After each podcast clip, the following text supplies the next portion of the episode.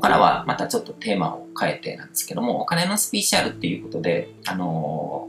ー、まあ、お金に関することでスピーシャルでよく言われてることとかをちょっと軽く解説してみようかなと思います。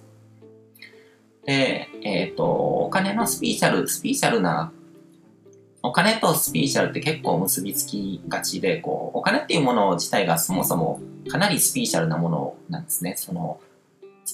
お金を使ったりとかすると直接的に心にやっぱりこう影響があるわけじゃないですか。だから人間が使ってる道具とか生み出した道具とかの中でここまで心と密接につながってるものっていうのもないと思うんですよ。で、そもそもお金っていうものはこう、物と物をこう交換するために便利だからっていうので、こう、生み出されたもので、物を手に入れたいとかそういうのって、こう、人間の心に根ざしてる欲求なわけで、その欲求とか欲望とかそういうものを満たすためのこう、エネルギーの交換ツールみたいなもので、だからお金ってすごくスピーシャルに関わってるんですね。で、まあスピーシャルな法則とかでよく言われるのがこう、こう折りたたみの財布よりも長財布を使った方がお金が貯まるとか、そういうことが言われてたりしますよね。で、それも僕も僕なりにいろいろとこう考察してみて、昔はなんとなくこう、迷信的に信じてたところがあるんですよ。こうお金、お札っていうものにも心が宿ってて、こう折りたたんだりとかすると、やっぱりこう、窮屈なので、そこにあんまりその人の財布に集まりたくなくなるみたいなことがよく言われてたりとかするんですけども、まあそれも方便なんですね。で、確率的に言うと、やっぱりこう長財布とか、その、そういうものを使ってる人の方がお金持ちの確率って高いと思うんですよ。ただ、その背景にどういうメカニズムが働いてるのかとか、そういうところを知るのがすごく大事だと思う。自分の中で科学するって僕はよく言うんですけども、迷信とかオカルトと区別しないとダメだと思うんですよ。その、お金がなんかこう、窮屈で、そういう窮屈な扱いをする人のもとに集まりたくないからって、比喩的に捉えるのはいいけども、本気でそれをこう、あの、信じ込んでしまってると、その、まあ、さっきも言ってた、こう、悪用する人ですね、スピーシャルっていうものを。うん、そういう人にこう、やっぱりこう、目をつけられて、そういう人に取り込まれる確率が上がっちゃうので、だから自分の中でどういう科学的に科学してみて、どういうロジックが働いてそうなってるのかなっていうのを知っておくのってすごくいいことだと思うんですよ。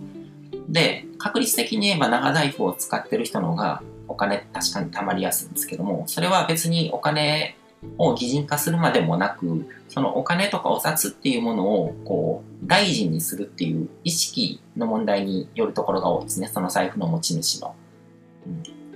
だから長財布を使ってお金を丁寧に扱う人ってこうお金を折らないし、こう必ず向きを揃えて財布の中に入れるし、で、あの、金運のお守りとかも大事に持ってたりとか、で、それって、あの、その人が潜在意識的にお金のことをどういうふうに捉えて扱ってるのかっていうことを示してるんですね。だから、心、本当にこう潜在意識にあるものしかこう行動に出てこないので、お金が大事とかお金好きとかって言ってる割に、こう、お金がこう汚く折られたりとか、その方向がぐちゃぐちゃになってたりとかっていう雑な扱いをしてる人って本当に大事だと思ってないんですよ。で、本当に大事だと思ってるから、潜在意識でも大事だと思ってるから、すごく扱いが良くなって、なんか綺麗に、こう、持っておきたいっていうので、長財布だと折らずに持つ、持てるから長財布を買ってっていうふうに、そっちの方が先なんですね。だからその人の潜在意識の中でこう雑に扱うっていうことはそんな大事なものだと思ってなかったり、むしろ嫌いって思ってたりとかする可能性もあって、で、お金のことを汚いとかネガティブに捉えてると、潜在意識は嫌なものは自分のもの元にやってこないように、こう、無意識でコントロールするので、で人間の行動って大体もうほぼ無意識の部分が大きいですね。習慣的にいつもやってるからっていうことであまり深く考えずにとってる行動みたいなものでほとんど動いてて、で、そういう部分でそのお金に対する意識っていうのが出てくるので、だから結局こうビジネスとか商売とかやってもうまくいかなかったりとか、で、結果的、結果の部分だけ、入り口と出口の部分だけ見ると、長財布を使ってる人の方がお金が持ちが多いとか、あの、お金を雑に扱ってる人はお金をにこうあの困ってる人が多いとかっていうふうになると。うん、だからそういう部分を見ていくと、で、お金に意識があるとか心があるっていう部分も完全に否定するわけじゃなくて、そこも多少はあるかもしれないけども、でもどっちかといったら、こう、より大きく働くのってそのお金を扱う人の意識なんですね。だから、そこの部分を改めないまま、こう、長財布を使ったりとか、その、金融のお守りとか買ったりとかしても意味がないとですね。自分のこうお金との向き合い方とか、そっちの方を変えていく方が大事だと。人の世の営みっていうのは人間の心が生み出してるので、だからその自分、人間の心の中で自分がマネジメントできるのって自分の心なので、それをうまくこうマネジメントして行動を変えるっていうことをした方がうまくいくってことですね。ただその人の心とか意識っていうもの自体がもうスピリチュアルなものなわけじゃないですか。こ、現実に目に見えない世界のことで。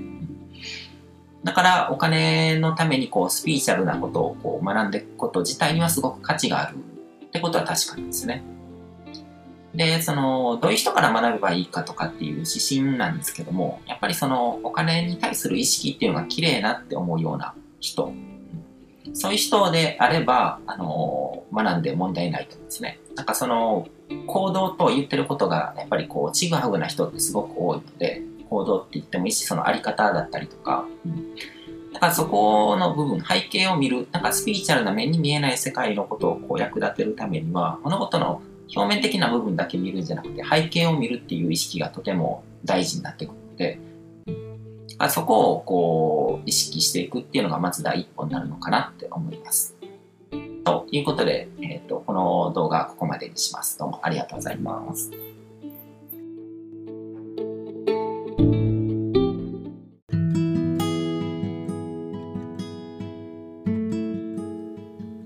今回も最後まで聞いていただいてどうもありがとうございます。チャンネルの説明ページの方に僕が提供している悟り式コーチングの最初の2ヶ月分を無料で受講できる案内があります。ゴール設定とアファメーションについて詳しく解説してるんですけども、僕自身もこれらのことを本格的に取り組み始めて、で、それで大きく人生を変えたという経験があるので、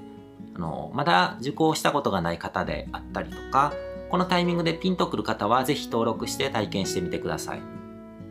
また、僕がどんな人間なのかを簡単に知ってもらえる2分ほどで読める会員プロフィールのリンクも貼ってます。僕自身がインターネットを通じた出会いによって自分の人生を大きく変えたので、この出会いがあなたの人生を変える良いものになることを願ってます。ではまた次の放送でお会いしましょう。